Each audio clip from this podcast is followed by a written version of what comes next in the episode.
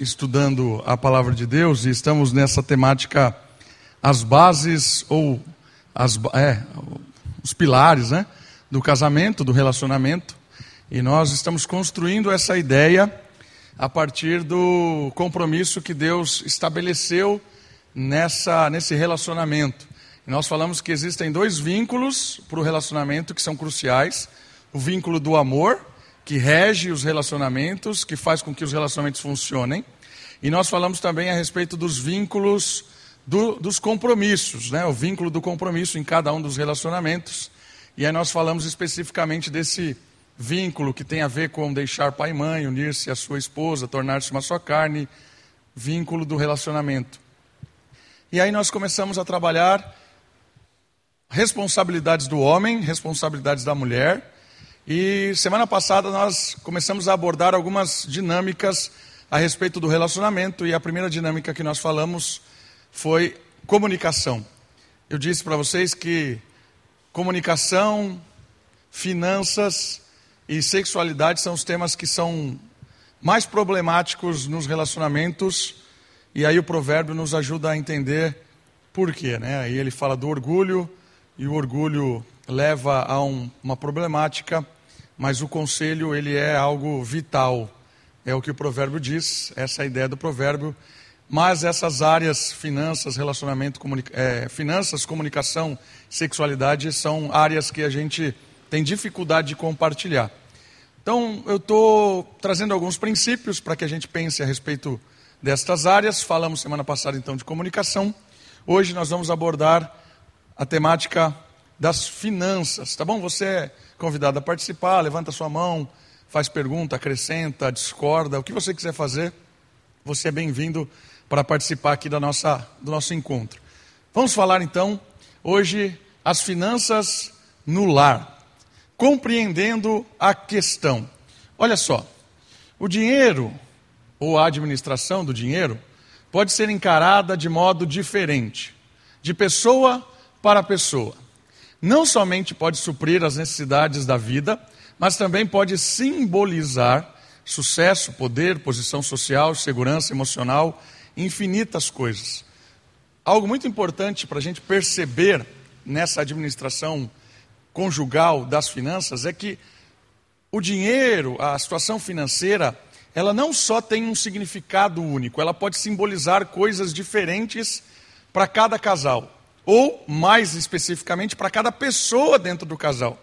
O homem e a mulher têm interpretações diferentes do que é o dinheiro, do que é aquela situação de você estar é, portando né, o dinheiro para poder comprar, fazer negócio, su suprir. E aí que é legal de perceber essa diferença no símbolo que o dinheiro traz. Porque quando você tem um relacionamento, né, o seu cônjuge, se você tem uma diferença do significado que tem o dinheiro, isso pode gerar atrito ou pode gerar complementariedade. Porque lembra, nós chegamos para o casamento já formados. Nós trazemos as nossas escolhas, nós trazemos o jeito com que os nossos pais nos ensinaram, nós trazemos, é, trazemos junto como a igreja nos ensinou. Isso não é neutro, a gente já vem com óculos, certo? E a ideia do óculos é aquilo que faz você enxergar o mundo. Se a sua lente é azul, quando você põe o óculos, você enxerga azul. Se a lente da sua esposa é rosa, quando ela bota o óculos, ela enxerga rosa. Por isso que existem muitos conflitos, porque tem casal que não percebe que o que simboliza o dinheiro é muito mais interno do que externo. O que ela está dando de significado para o dinheiro pode ser completamente diferente do que você está dando de significado por dinheiro. Por isso que os conflitos, às vezes, não se dissolvem, né? não, não se resolvem, porque não está pegando o cerne do problema. Às vezes está atacando só a, a, a, quando explodiu, mas nunca parou para pensar que o valor que tem dado para o dinheiro, a importância, a prioridade é diferente. Alguns exemplos disso, né? acredito que já comentei isso com você. Eu fui formado pelos meus pais, desde pequenininho eu vivia assim. O dinheiro, é... qualquer coisa que nós iríamos comprar, os meus pais iam comprar, quanto custa? Ah, quanto custa esse copo? Custa cinco reais. Em dez vezes? Cinco reais. Ah, então eu vou levar em dez vezes. mesmo que tenha o dinheiro. Se o valor parcelado em 10 vezes era o mesmo do que o valor à vista, 10 vezes. Sempre era assim. Eu aprendi assim. Então, talvez internamente eu tenha convicção de que aqui é um bom negócio sempre. Se você pode parcelar o mesmo valor dos cinco reais, você parcela. Então eu sempre fiz isso. E não é o que a Kate pensa a respeito de uma compra, por exemplo. Muitas vezes ela pensava a respeito de pagar à vista. Por que, que você vai economizar e tal? Por que, que você vai dividir no cartão em 200 vezes? Não, vamos pagar à vista. E olha só que bobeira. Talvez um, uma diferença de administração, uma diferença da ideia de negócio podia causar um conflito grande por causa de uma, uma coisa simples. Essa é uma, uma, uma área prática de pensar. Mas agora vamos pensar como símbolos. O que é que o dinheiro simboliza? O que é que o dinheiro pode trazer? Né? Se você tem uma compreensão de que o dinheiro é apenas um mantenedor, é o que vai dar o sustento, é o que vai é, cuidar da, da, da sua família, então o seu investimento sempre é em segurança. Então vamos ter um bom plano de saúde, vamos dar uma escola, vamos comprar um, aumentar o muro da nossa casa, botar cerca elétrica, tudo volto para a segurança. Porque o dinheiro serve para que a gente possa ficar protegido, ter uma vida. É uma interpretação, é o que o símbolo do dinheiro pode causar na sua interpretação da vida. Mas vamos supor que a sua esposa pense completamente diferente. Acredito que não. Que o dinheiro sirva, para que nós possamos con, construir a história marcar lembranças. E aí a sua esposa vai dar muito mais importância para uma boa viagem no final de semana do que colocar cerca elétrica na casa. Talvez a sua esposa ache muito mais importante investir em alguns, alguns passeios, algumas, algumas comer fora em alguns lugares, do que você comprar, sei lá, ou ter um plano de saúde. Aí você fala, que loucura! Como alguém pode ir no McDonald's todo final de semana em vez de pagar mensalmente um plano de saúde. Você está dizendo que é loucura porque a sua compreensão do dinheiro e o significado que você dá para a vida é diferente da outra pessoa. Percebe que muitas vezes não tem certo ou errado? As questões são de interpretação da vida, símbolo que o dinheiro pode trazer, e aí vem o conflito. Se a gente não entende que a outra pessoa é diferente, que nós somos complementares, que uma hora que você vai ter que abrir mão e uma outra hora não, é briga o tempo todo. Importante entender que a gente vai ter que dialogar sobre os símbolos e a interpretação que cada um de nós damos, principalmente dentro do seu casamento, dentro do seu relacionamento. Está namorando? É importante entender a simbologia né, que a outra pessoa dá. Você está noivo, casado, né, às vezes está brigando faz anos e não entendeu isso.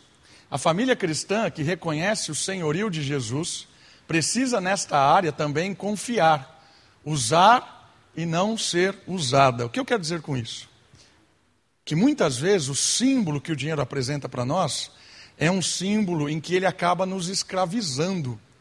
E a família cristã ela acaba submetida a um Deus que nos dá recurso.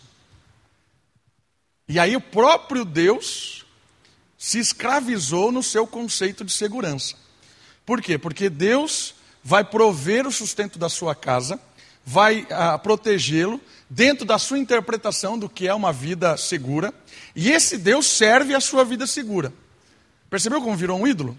Por isso que a Bíblia diz que o dinheiro é um ídolo, o dinheiro é um adversário, entre aspas, de Deus. Ou você serve ao Criador, ou você serve a Deus, ou você serve ao dinheiro. Está em Mateus capítulo 6. E olha que interessante, pensando a respeito disso, muitas vezes a gente olha para Deus, porque a gente está dando um símbolo para o dinheiro muito forte, algo que nos dá uma segurança de vida, uma estabilidade, uma paz, e a gente associa que isso é Deus nos dando. Mas na verdade, o que está satisfazendo, o que está dando segurança, não é Deus. É o significado que você deu para o dinheiro e o Deus que te sustenta com o dinheiro. Por isso que muitas vezes o casal entra numa crise de fé, porque balança a situação financeira da casa. E aí, quando balança a situação financeira da casa, qual é o primeiro pensamento? O que eu tenho feito ou deixado de fazer para Deus? Será que eu não estou dando o dízimo? Será que eu não estou indo no culto? E aí a gente acha que Deus está mandando um rainho na nossa cabeça, porque a, a situação financeira balançou. E isso é uma prova da nossa infidelidade, porque a interpretação que nós temos de Deus é um Deus que nos sustenta com o dinheiro e não por quem Ele é. Salmo número 23. O Senhor é o meu pastor e isso me basta. Não é que o Senhor é o meu pastor e ele proverá todas as minhas necessidades. Porque se fosse assim, as provisões do pastor seriam maiores do que ele.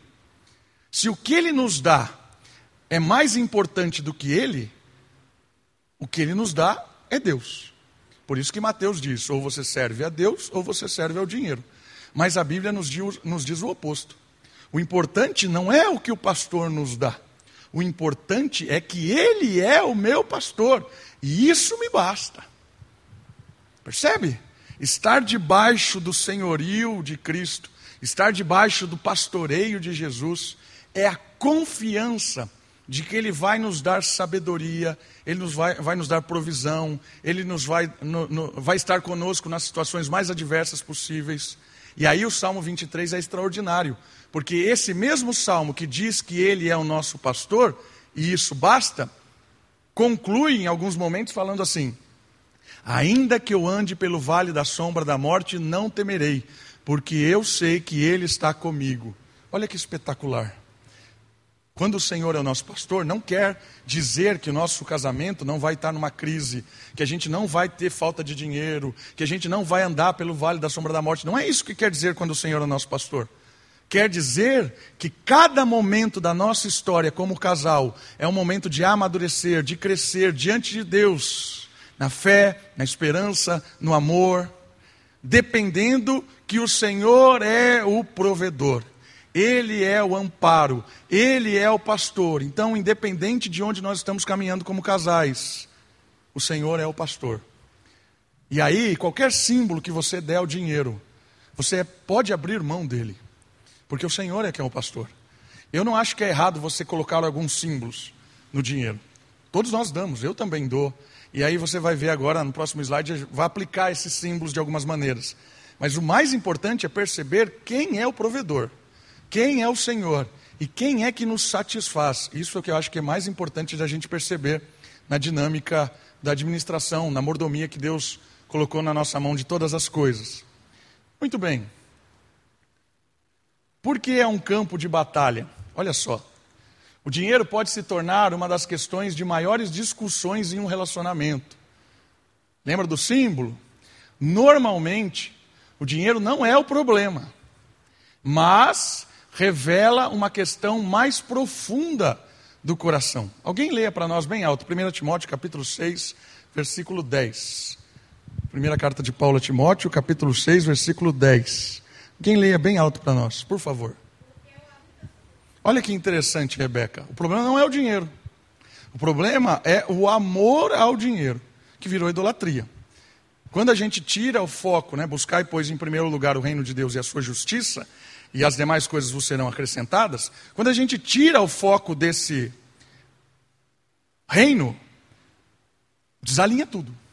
Então, o problema não é o dinheiro. Não importa se você tem muito ou se você tem pouco.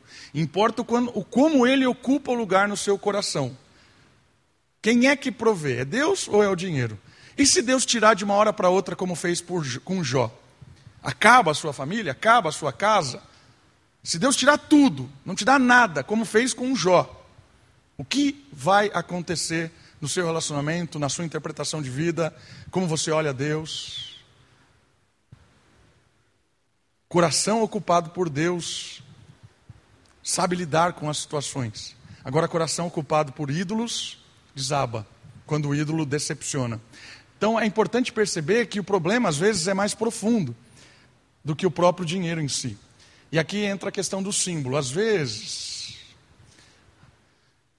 nós utilizamos o dinheiro para comprar alguma coisa porque aquilo simboliza muito para mim. E aí o cuidado de um ídolo. Pode ser um carro, por exemplo.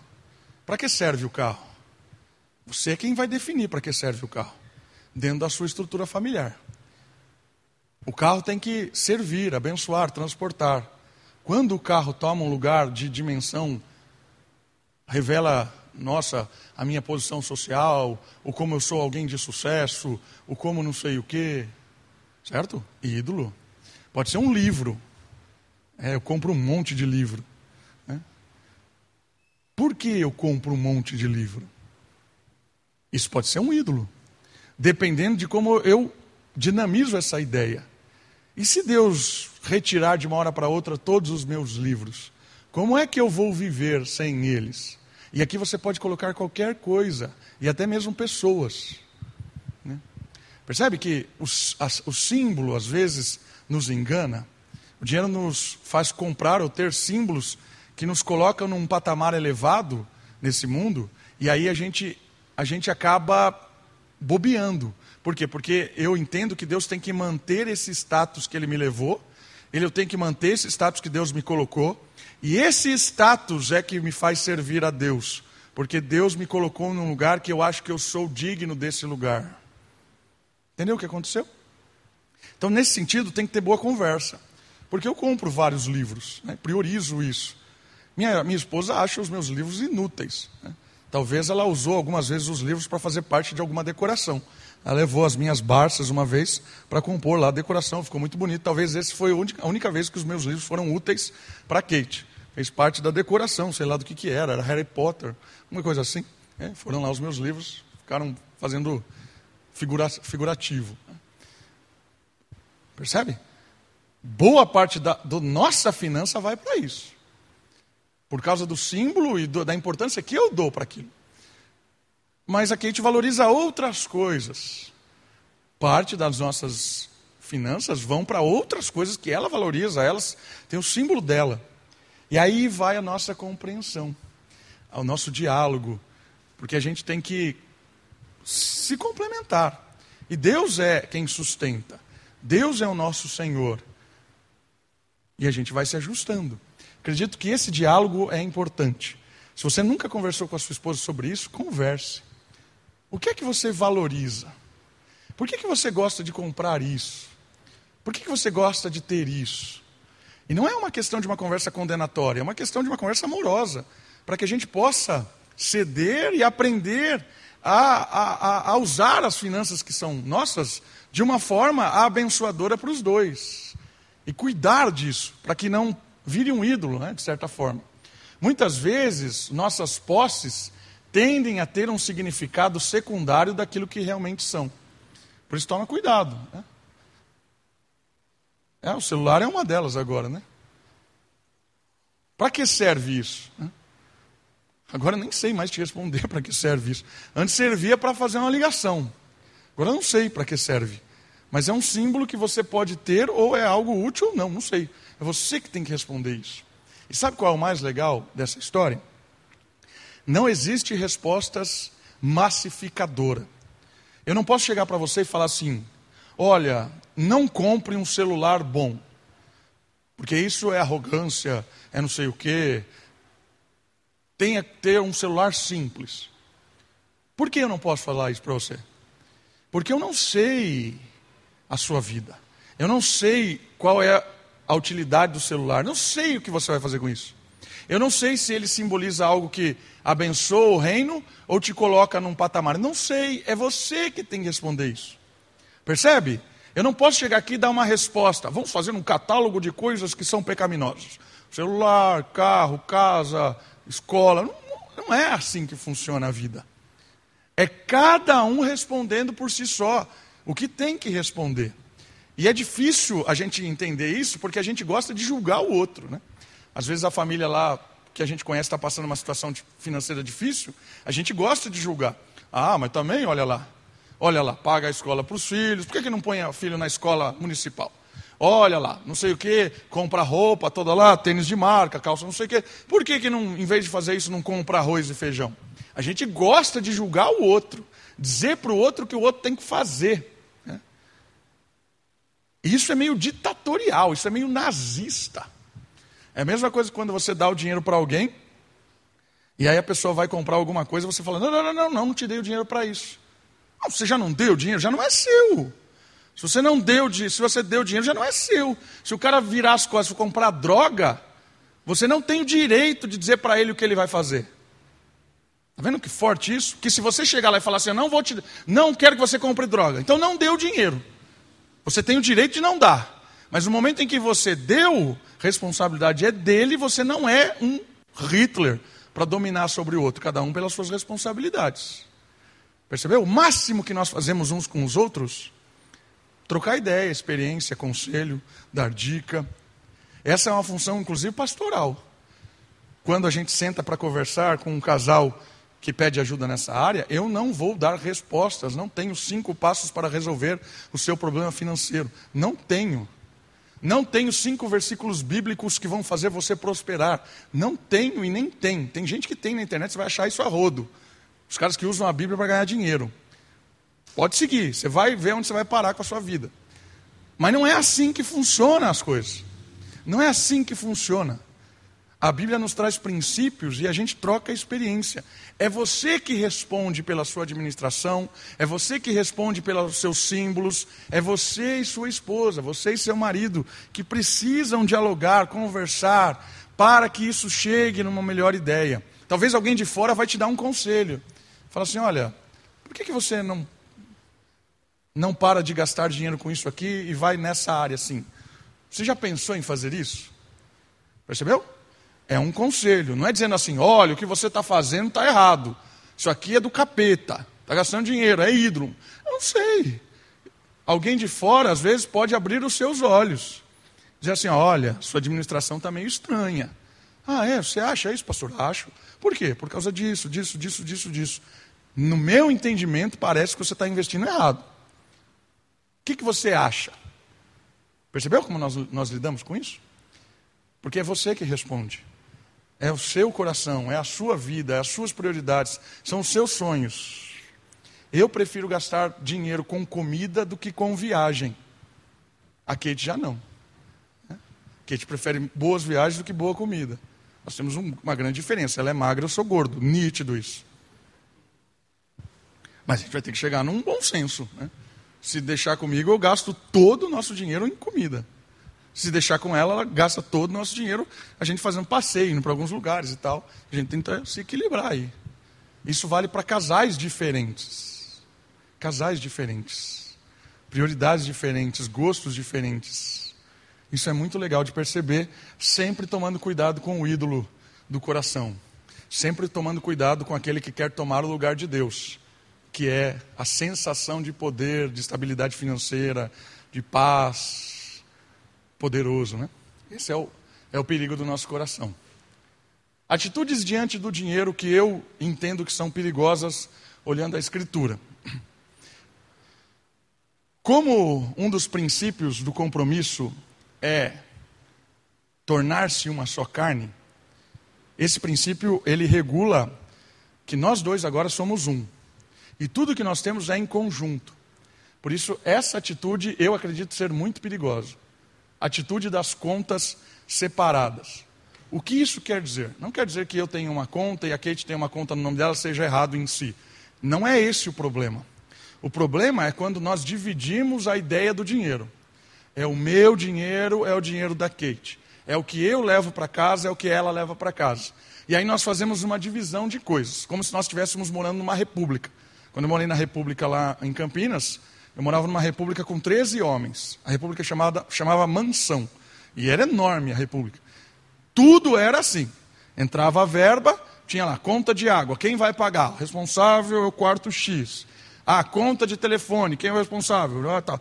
A gente tinha uma planilha enorme lá. Eram os caras da Unicamp que eram velhos lá, não tinham o que fazer, estava na República, não sei que eles estavam lá ainda. Tinha 50 anos, estava no Unicamp. Depois eu descobri, não, mas nem vou entrar nessa história. Mas estava lá. Tinha uma planilha do que nós tínhamos que fazer, os responsáveis, quem trazia aquele recurso e quem pagava para a manutenção da casa. O que significava? Que a casa era nossa, mas não era nossa. A casa era uma partilha nossa. Ali não tinha, a gente não tinha nada em comum, a não ser o interesse de estudar. E aí a gente partilhava aquele momento, já que era conveniente para nós. Tinha 13 pessoas, uma casa boa, diminuía o custo, porque 13 pessoas dividindo aluguel, luz ficava muito barato. Então nós morávamos numa casa boa, tinha uma estrutura boa, mas a gente partilhava os recursos. Por quê? Porque cada um ali respondia pelo seu, não tinha nada a ver um com o outro, tinha umas regras em comum, a ética da casa, não pode fazer isso, não pode fazer aquilo, não pode fazer aquilo outro. Beleza, convivência, estabelecemos ali um casamento. Não, não estabelecemos casamento nenhum. Estabelecemos uma, um bem comum. Esse é o problema disso que eu vejo, que às vezes as pessoas têm entendido o casamento hoje como uma, uma oportunidade de dividir a vida. Não é uma oportunidade de dividir a, vi, a vida. Biblicamente não é. Então eu tenho os meus sonhos, eu arrumei alguém que tem uns sonhos meio parecidos, a gente partilha a casa, a gente partilha o filho, a gente partilha alguns sonhos. Então o que eu entro, boto, ah, eu, eu pago isso, pago aquilo outro, pago aquilo outro. Isso aqui é você que paga. Ah, nesse mês você não tem dinheiro? Eu vou te emprestar o dinheiro. Vou pagar, mas mês que vem você. Percebe aqui? Complementariedade foi para o espaço. Deixou de virar a chavinha.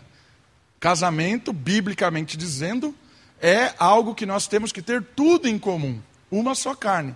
Por isso a ideia de separar, partilhar as coisas, biblicamente é perigoso. A gente precisa entender que o que entra, os recursos que são dados por Deus para nós, a provisão é nossa. A partir desse entendimento que a provisão é nossa, como nós vamos administrar isso é a partir da, do nosso entendimento, das nossas prioridades. Uma hora eu cedo, uma hora Kate cede, uma hora. Percebe? O dinheiro é nosso. Independente se foi pelo trabalho da Kate ou se for pelo meu trabalho, o que entra é nosso. Nós temos em comum para partilhar e viver juntos a missão que Deus deu para a nossa família. Por isso eu entendo que separar as coisas é perigoso, é perigoso mesmo. Porque aí é uma vida de solteiro, sonhos ideais, é, individuais, perigoso. Uma outra atitude perigosa é a atitude do comandante. É aquela ideia da maldição lá, de Gênesis 3,16. E ele te dominará. Esse domínio carrega essa ideia de comandante. E esse domínio, às vezes, recai sobre o homem, às vezes recai sobre a mulher. E normalmente o domínio está por aquele que traz a provisão para casa, entre aspas. Lembra, a gente está falando que o provedor é Deus. Mas em algum determinado momento, algumas pessoas acham que elas são as provedoras. Então aí vamos supor, o rapaz ou o homem traz a, a, o sustento para casa. Então, como ele traz o sustento para casa, ele se vê no direito de julgar e decidir e mandar de como vão funcionar as coisas. É um ditador.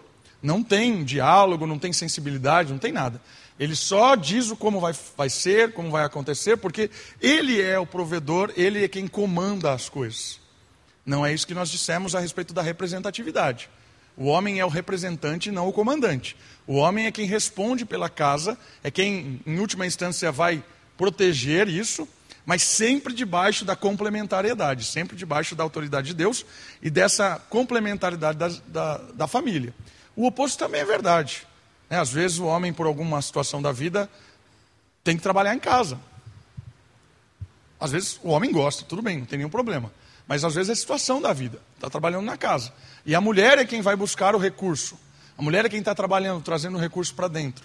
E aí ela se vê no lugar do ah, agora eu quem mando e desmando, né? Então isso também é, é meio perigoso. Saída disso é entender que é Deus é o provedor, Deus é o sacerdote, Deus é quem cuida. É, nós nos complementamos e o sustento vem das mãos de Deus e a gente vai administrando como isso vai dando na vida. A atitude de comprar o amor. Como a gente está falando que o dinheiro é muito poderoso, às vezes a gente faz isso com os filhos, né? Então eu dou a minha vida inteira para um trabalho para fornecer aos meus filhos aquilo que eu não tive. Então eu quero que meus filhos sejam, tenham o privilégio que eu não tive. Nunca se esqueça de uma coisa: você é o que é hoje pela formação que Deus te deu. Então, se você está pensando dessa forma, ah, eu vou dar ao meu filho o que eu não tive, talvez o que você teve foi que te trouxe até aqui. As experiências que Deus colocou na sua vida, sejam elas positivas ou negativas, foi que formaram você. Foram que te deram a, a oportunidade de pensar como você pensa. E às vezes essa atitude que a gente tem para com os nossos filhos, de protegê-los do mundo, colocá-los numa bolha, ela é perigosíssima. Porque a gente está retendo os nossos filhos das experiências que Deus tem para ele, das decepções, das tristezas. E aí eu vou lá e me mato nesse mundo, porque eu quero dar ao meu filho aquilo que eu acredito que é importante. E uma coisa que eu sempre tenho falado: o que é importante para o seu filho é você. O tempo que você tem para ele, a dedicação que você dá, isso é importante. Não caia na ideia de o que, que você compra para ele é importante. O que você compra supre algumas necessidades, dá uma ajuda, mas o que é importante é você. Estou dizendo também que você não vai, vai trabalhar mais agora, o casal vai ficar o tempo todo com o filho, não é isso. Mas é a ideia de não sacrificar a sua vida por algo que não é o amor. A única coisa digna de ser sacrificada a sua vida é o amor. Agora, se não é o amor, está sacrificando o filho pelo quê? É? E às vezes a gente acha que uma boa situação financeira compra, né? É, é complicado isso. Comprar o amor, às vezes, da esposa, do marido, a gente dá. Né? Eu citei para vocês um caso de uma vez que o casal resolvia o problema deles sempre comprando uma coisa para o outro, né? Mas nunca resolvia o problema. Então, quando vinha o problema, comprava uma coisa, supria aquilo, mas quando não, tinha, não teve mais o dinheiro para comprar, o que aconteceu? Acabou o casamento. Porque o dinheiro era a solução, nunca o diálogo e tal. Então, essa atitude de comprar o amor é perigoso. Perigoso comprar o amor. A gente acha que está comprando, né? Aqui duas questões extremas e que a gente tem que observar. A atitude de economizar sempre. Aqui vai no, no, no extremo né, da economia, que é o cara da parábola do louco rico. O cara que prosperava e aumentava cada vez mais o seu celeiro, e ele dizia assim: vai chegar o momento em que eu vou descansar, comer, me aproveitar da vida. É alguém que vivia uma contingência para um, algo futuro. Ele, a, a vida dele era essa. E aqui é perigoso, porque vinha, vira mesquinharia, né?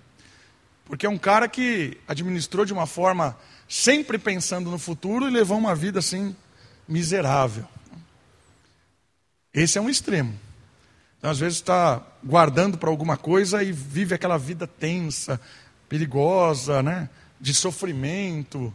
Até o relacionamento entra em choque porque o cara é extremamente economizador, é, eu vivenciei a história de um casal que o casamento dele, deles afundou por causa disso. O cara, ele era meticuloso ao máximo. Ele controlava todas as moedas que saíam de casa. Tudo, tudo, tudo, tudo, tudo.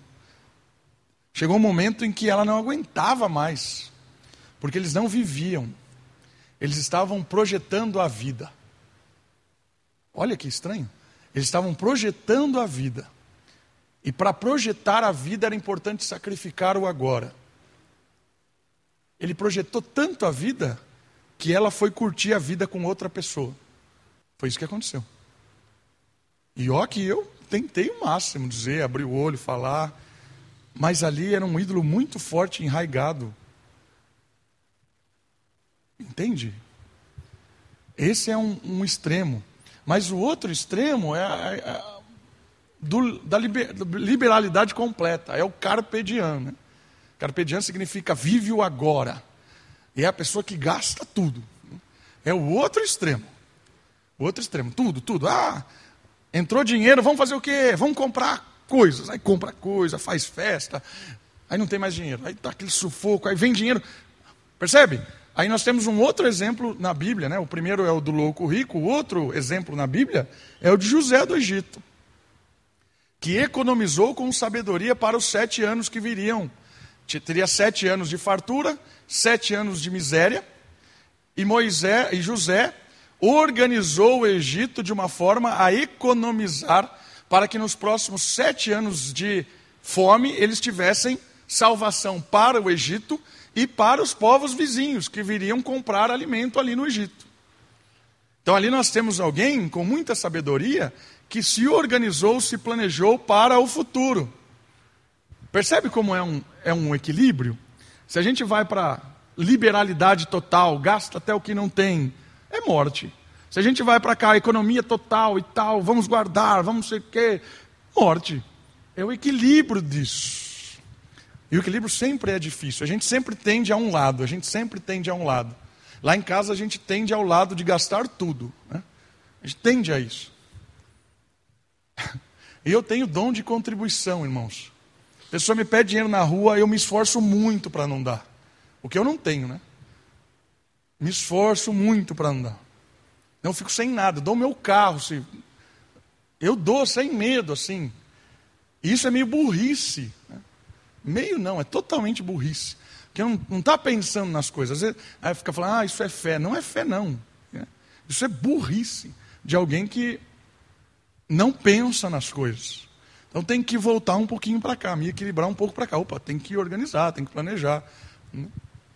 E cada um vai ter a, a, o, seu, o seu jeito de ser, o seu jeito de ver a vida. Né? E às vezes o casal é oposto nisso. Eu acho que quando o casal é oposto é melhor, é mais fácil de equilibrar. Né? Quando os dois estão numa área só, aí eu acho que se afundam completo. Né? Se não observar, se não pensar, se não se organizar. Isso é uma atitude perigosa. Então os dois extremos são perigosos. Dinheiro serve para nos servir. Dinheiro serve para no, abençoarmos as pessoas. E aí a gente tem que aproveitar as situações que Deus nos dá. Aprendendo lá com o louco, o rico e também com o José. acredito que são dois extremos da Bíblia que nos ensinam muito. Vamos olhar alguns salmos que vão nos dar alguns princípios a respeito de finanças. Alguém leia para nós. Ah, não, está aqui, está projetado. Salmo 24, 1 e 2. Olha só que legal esse princípio do salmo. Do Senhor é a terra e tudo que nela existe, o mundo e os que nele vivem, pois foi ele quem fundou sobre os mares e firmou sobre ela, sobre as águas. Qual é o princípio aqui? O Senhor é o dono. O Senhor é o dono do ouro da prata. O Senhor é o dono do mundo. O Senhor é quem administra todas as coisas. Nada acontece fora do controle de Deus. Nada acontece. Então, esse princípio deve gerar em nós um, uma sensação, uma convicção, um sentimento, um coração cheio de esperança, de amor, de dependência, de fidelidade. Deus é o Senhor. Então, nós vamos administrar as nossas coisas com temor ao Senhor e confiando que Ele é o Senhor da história. Pode dar certo, pode não dar, Ele é o Senhor. É aquilo que nós prometemos no casamento. Né? Ontem eu fiz o casamento, parte dos votos afirmam isso. Na saúde, na doença, na riqueza, na pobreza. É o compromisso que nós temos de estarmos juntos. Por quê? Porque o Senhor é o dono de tudo. Tudo que existe é dele. Irmãos, percebe que isso dá uma paz no nosso coração? Você tem convicção disso mesmo, experimenta disso. Ainda que a situação esteja difícil, você dorme tranquilamente sabe que Deus vai a, a, abençoar, vai abrir uma porta, Deus vai dar um jeito. E a gente vai trilhando. Transferir para Deus o que é dele e o que é não, não é nosso. Um outro princípio, um princípio de base de valor, é o texto que já citamos. Busque, pois, em primeiro lugar o reino de Deus e a sua justiça, e todas essas coisas lhe serão acrescentadas. Eu sempre gosto de frisar nesse princípio de que quando você busca o reino em primeiro lugar, naturalmente as outras coisas acontecem. Natural. Quando você busca o reino de Deus e a justiça como principal da sua casa, felicidade, satisfação, complemento, as coisas vão acontecendo naturalmente.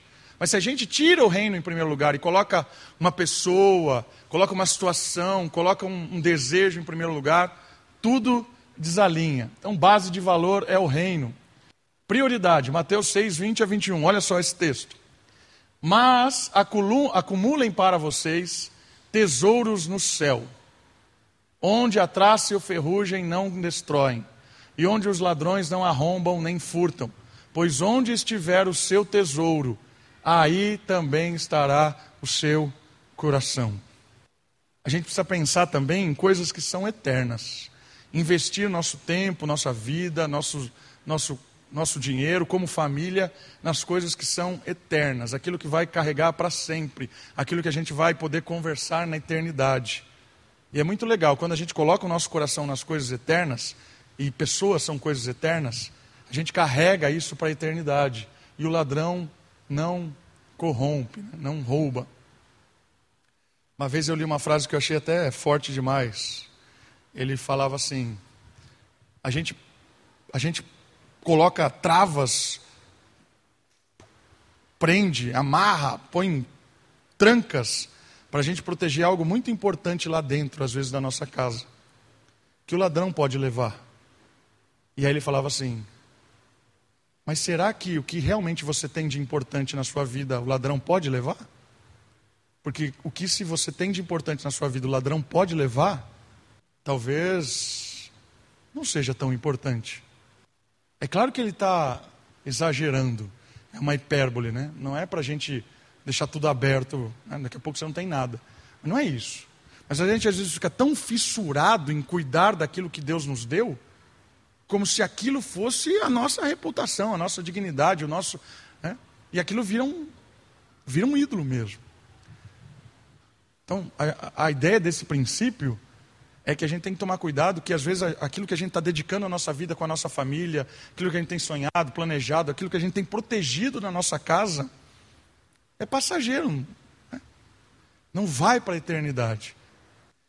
E é legal trabalhar essa temática, essa temática, principalmente quando a gente não tem nada. Eu tenho conversado muito isso com os jovens que são noivos da nossa igreja.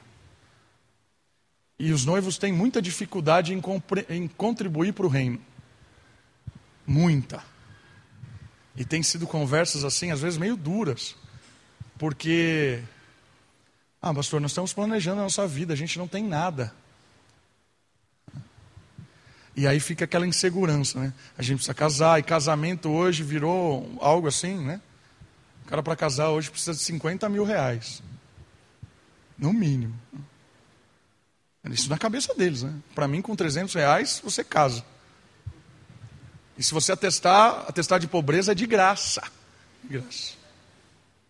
Então, essa ideia de que você precisa de 50 mil para casar é meio esquisita às vezes. Tão esquisita que o cara abre mão de tudo, inclusive de contribuir no reino, porque ele vai casar. E tem sido umas conversas bem interessantes.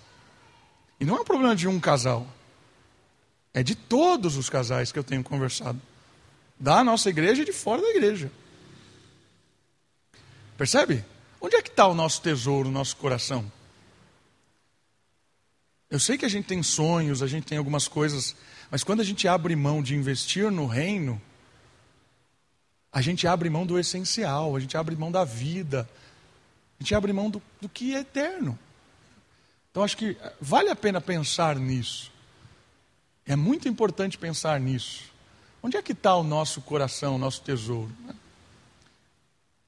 Tiago 1, 9 e 10. O irmão, porém, de condição humilde, Glorie-se na sua dignidade. Olha só, não tem problema nenhum em ser pobre.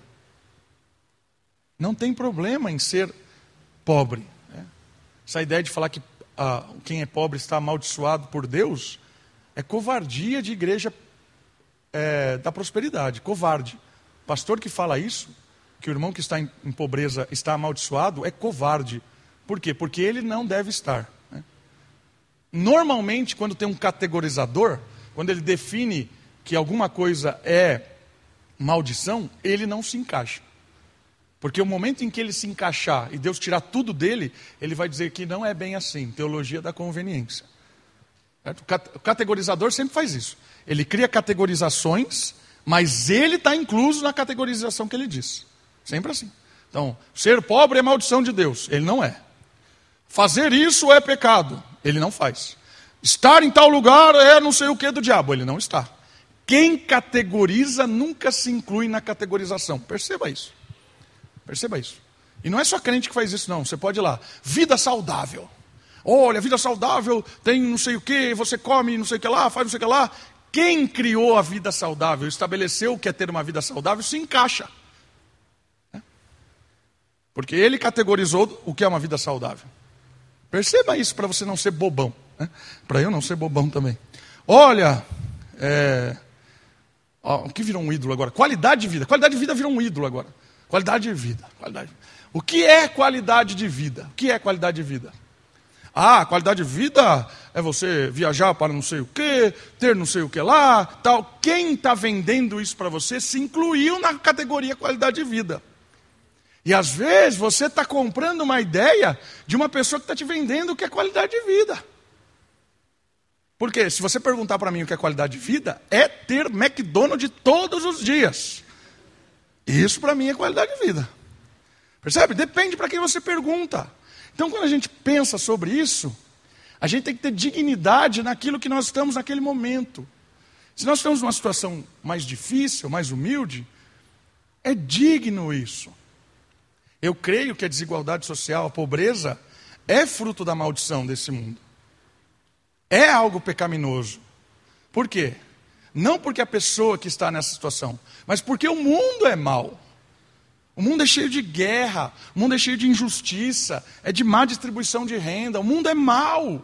Então a pobreza nesse sentido, ela é fruto de maus administradores. Agora, quem está nessa situação nem sempre é. Percebe essa diferença? Pense no, no, no estado da, de guerra lá, por exemplo. Pessoas que tinham suas casas, suas famílias, seus empregos, de um dia para o outro perderam tudo viraram refugiados, tiveram que morar de favor. Tem gente morando de favor lá no Palavra da Vida da Hungria, onde está lá o missionário Richard, parceiro da nossa igreja. Tem gente morando de favor porque perdeu tudo. Situação de pobreza. Você acha que é Deus punindo essas famílias? Você acha que essa situação de missionários miseráveis agora é porque eles são amaldiçoados? Ou é porque você tem dois loucos brigando pelo poder? Ou porque você tem homens que acham que é dono do, do ouro e da prata, homens que acham que é dono do mundo, e não importa o que vai acontecer com as pessoas. Percebeu onde nós chegamos? Então aqui é a ideia de encontrar dignidade onde você está. E a situação em que você está com a sua esposa, com seu marido, é digna de abençoar pessoas. Independente de como elas sejam. Digna. E aí tem um comentário interessante. E o que é próspero? Cuidado, porque você tem que se gloriar na sua insignificância.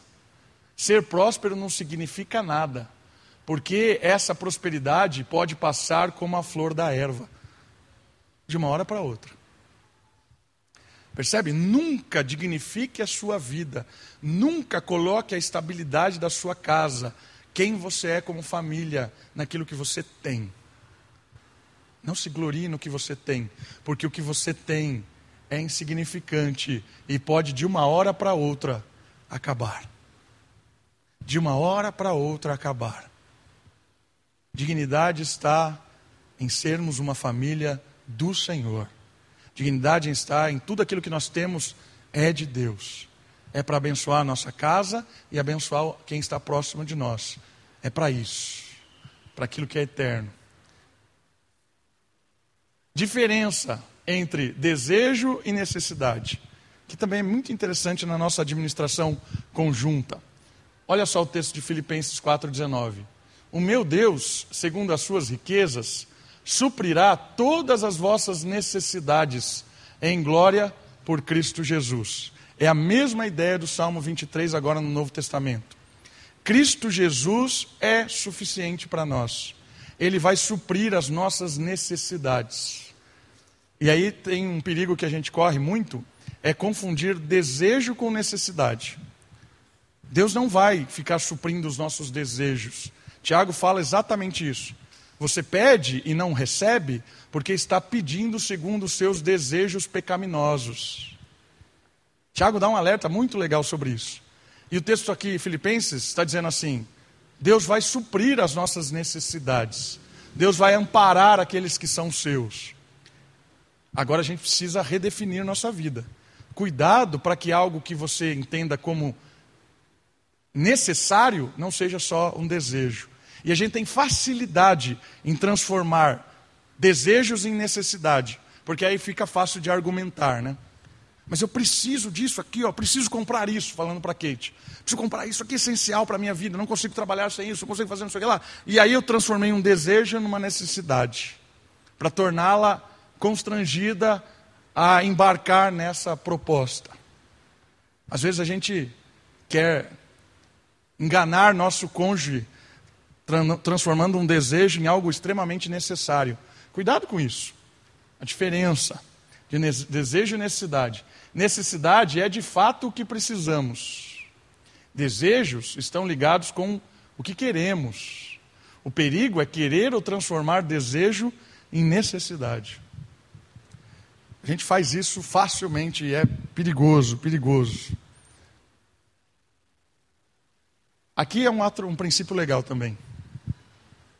A prontidão para as incertezas. Olha esse texto de Filipenses 4,13.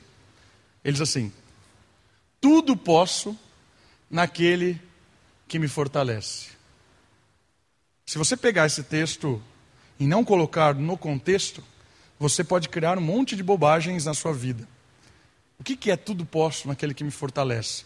Não é uma aplicação que, se você está em Deus, você vai ser vitorioso, vai ser o cabeça e nunca rabo, vai estar entre o topo do topo, vai ser o dono do mundo. Não é essa a ideia.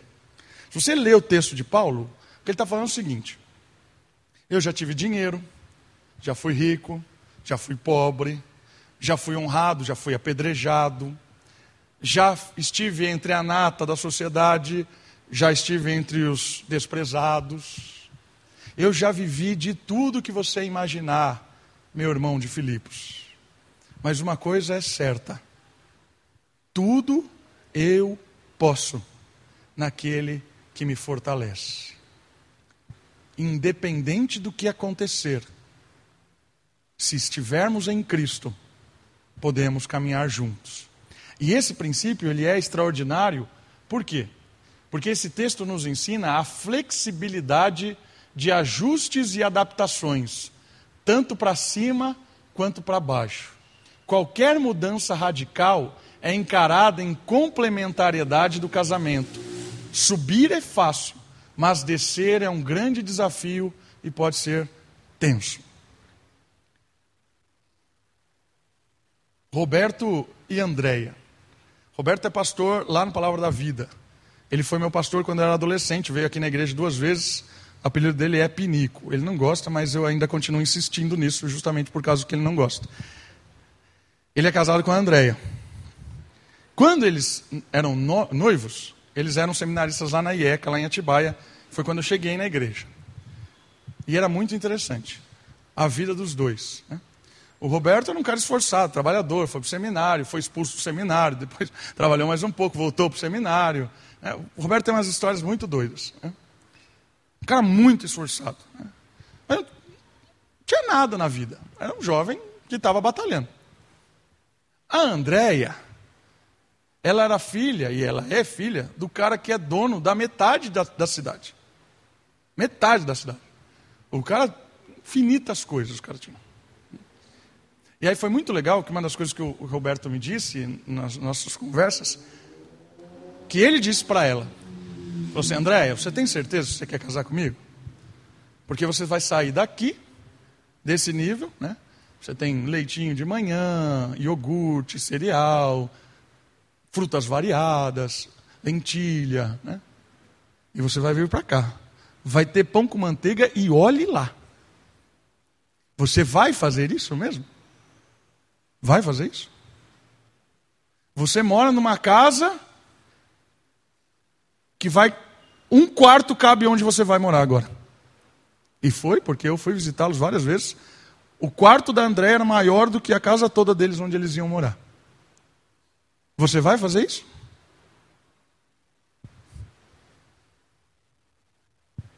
E eles casaram, né? Hoje tem três filhas e tal. Eu fui lá na casa deles, tal, no começo. Desceu de nível. Né? Foi interessante isso. Por quê?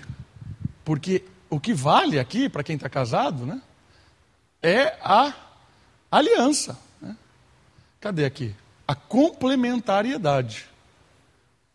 Se nós nos complementamos, tudo eu posso naquele que me fortalece. Aqui é legal. Então a gente pensa um pouco, a gente começa a nossa vida e a gente começa a melhorar a situação de vida. A gente sobe muito fácil. A gente troca de celular muito fácil, a gente troca de carro muito fácil, a gente troca de roupa muito fácil, a gente troca de estilo de vida muito fácil para cima. Para cima. E quando acontece uma coisa que vem para baixo? Ou a gente perde o emprego, ou um negócio que não dá certo, ou alguma coisa que a gente planejou faliu, aí a gente tem que descer. Esse momento do descer é crise na maioria dos casamentos. E crise séria. Porque é meio que inaceitável essa descida. Mas, irmãos, o que Paulo está dizendo para nós é exatamente o oposto. Se a gente tem um compromisso um com o outro, se a gente tem a dinâmica de estar junto, o que vale é a nossa parceria, é o nosso compromisso. Deus é o nosso pastor. Isso basta. Tudo posso naquele que me fortalece. É para descer? Vamos descer. É para comer pão com manteiga a partir de agora, quando tiver? Estamos juntos. Se o nosso trabalho melhorar e a gente subir um pouco, bênção. Se descer um pouco mais ainda, bênção, estamos juntos. Essa complementariedade, esse entendimento de que os dois estão embarcados na mesma jornada, na mesma missão, com o mesmo Deus, a gente não transfere responsabilidade para o outro, é nossa. Então, olha só a situação que você trouxe a gente: a culpa é sua. O casal diz isso. Culpa é sua. Você que não trabalha, você que é incompetente, você que não sei o quê. E aí vira uma tensão total. Por quê? Porque em vez de descerem juntos, alguém quer ficar no patamar acima e quer encontrar um culpado do porquê tem que descer. Essa é a ideia da complementariedade. Se a gente entender que nós estamos juntos na jornada, que Deus é o provedor e a gente está junto, pode subir, pode descer, pode descer mais um pouco, subir lá em cima, lá no topo de um topo e desce de novo. Não interessa. Não interessa. Descer é conflitante. Mas olhe a vida dos caras que subiram demais. Olha a vida desses caras. Né? Primeira coisa que eles fazem é trocar o cônjuge. Já percebeu isso? Cantor lá, sertanejo, cantava lá nas bimbocas da vida. O cara ganhou lá um pouquinho de dinheiro. O que acontece? Troca a esposa, troca o marido. É ou não é?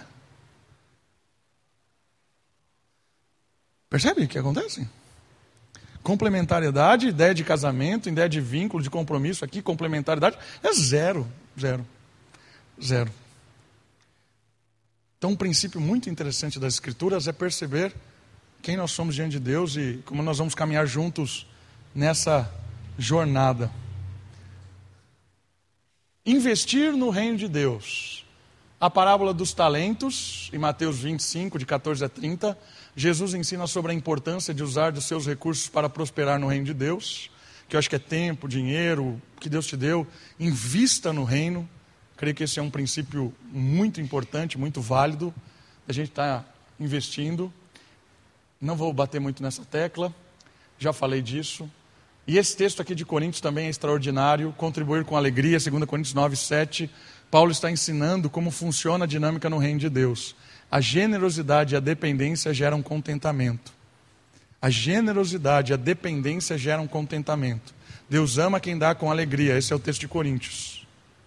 E é legal que nesse mesmo texto ele diz assim: quanto mais você semeia, mais semente você vai ter para semear. Generosidade.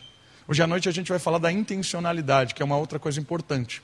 A parábola de hoje à noite vai nos desafiar a pensar a respeito de intenções. E parece que às vezes a pessoa quer só ser generosa porque a generosidade vai lhe dar um retorno disso. Então, quando eu olho para o texto bíblico, eu falo assim: olha, quem semeia vai ter mais semente. Ah, então vou semear. Parece meio maquiavélico isso, e é maquiavélico. Mas não é essa a ideia do texto. A generosidade, pela, pela generosidade, é, é o que importa aqui. Né? Nós vamos falar mais disso hoje à noite, então não vou bater muito nessa tecla. O que é de fato, então, liberdade financeira? Esse texto eu quero ler. Então, por favor, abra comigo aí. Ah, não, está aqui, está projetado. Né? Então, vou ler aqui. Graças a Deus, projetei o texto, olha só. De fato, a piedade com contentamento é grande fonte de lucro, pois nada trouxemos para este mundo e dele nada podemos levar. Por isso, tendo o que comer e com o que se vestir, estejamos com isso satisfeitos. Eu acredito que essas duas palavras são muito legais. Satisfação, contentamento. Isso é liberdade financeira. Por quê? Porque aqui você não é escravo de algo futuro, de um sonho, você não é escravo de uma meta. Nada de errado nisso. Ah, sonhamos em comprar isso, ter aquilo, chegar em tal lugar. Isso é bênção. O problema é quando isso se torna escravidão, isso se torna algo pesado para a família. A liberdade financeira é quando você está em paz, contente, satisfeito hoje, como casal, com aquilo que Deus tem dado para vocês, como família. É o contentamento, e Deus sempre provê satisfação com aquilo que nós temos hoje. Nada de errado em perspectiva, nenhuma. O problema é quando a perspectiva tira o nosso, o nosso contentamento de hoje. Então, olha só, o segredo que Paulo está nos informando aqui é o contentamento, a satisfação. E no meio ali é muito legal, né? Nada trouxemos para este mundo e nada dele vamos levar. Isso tem a ver com o provérbio chinês, de que depois que acaba o jogo de xadrez, tanto o rei quanto o peão volta para a mesma caixa. O rei e o peão voltam para a mesma caixa depois que acaba o jogo de xadrez. Essa é a ideia do texto bíblico. Desse mundo vamos levar nada. É a ideia de que caixão não tem gaveta. Né? Não sei se você já reparou. Mesmo quando criaram gavetas para caixão, lá no Egito, fizeram pirâmides para isso, o morto ia sozinho, nu, se decompõe e vira nada. Então, essa ideia de contentamento é extraordinário, libertador. A paz financeira, a liberdade financeira está no contentamento e na satisfação com o que você tem hoje. Isso é importante. Hebreus 13, 5. Conservem-se livres do amor ao dinheiro e contente-se com o que vocês têm, porque Deus mesmo disse: Nunca o deixarei, nunca o abandonarei. Olha que texto forte e legal. Nunca te deixarei, nunca te abandonarei. Contente-se. Contente-se. Contentamento é liberdade financeira. E para nós terminarmos, é isso? Não, tem mais dois. Dispenseiros fiéis. Outro princípio legal sobre finanças.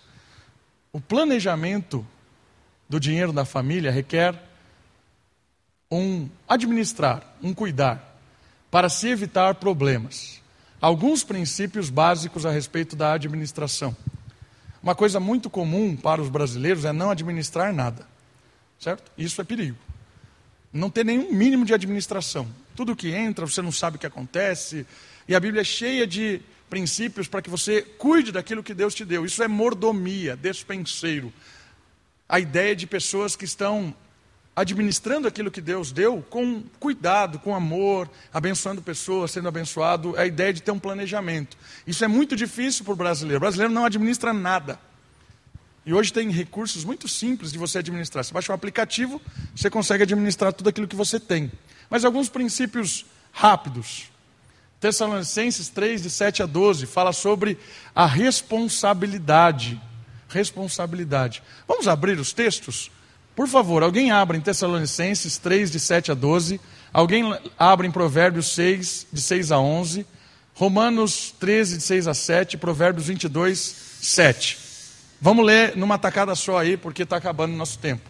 Então vamos lá, por favor, pessoal. Alguém, todo mundo, um abrindo em cada texto e lendo alto para nós aí. Tessalonicenses primeiro. Olha que interessante esse texto, né?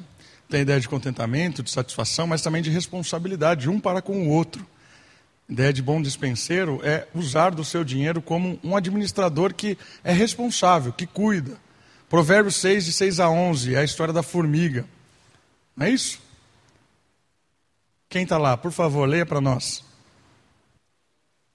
Está ótimo, Felipe. Já deu para nós termos uma ideia muito interessante do provérbio. Então, bom dispenseiro é um trabalhador se organiza, vai atrás, planeja. Né? Como a formiga, vai ter com a formiga, que não tem chefe e mesmo assim está indo. É muito interessante. Às vezes a gente só faz as coisas quando alguém está cobrando. Né? Romanos 13, de 6 a 7. Olha que interessante, né? Nós somos cidadãos deste mundo e nós pagamos nossos impostos, nossos tributos. Nós fazemos isso, temos que fazer isso, é justo. Uma dica importante é também não seja tolo do Estado, né? Entenda, planeje, veja, peça ajuda, consulte alguém que entenda disso, para você não pagar imposto demais, porque se, os caras vão te roubar até a última coisa, porque imposto no Brasil, de certa forma, às vezes é roubo, que não retorna em nada.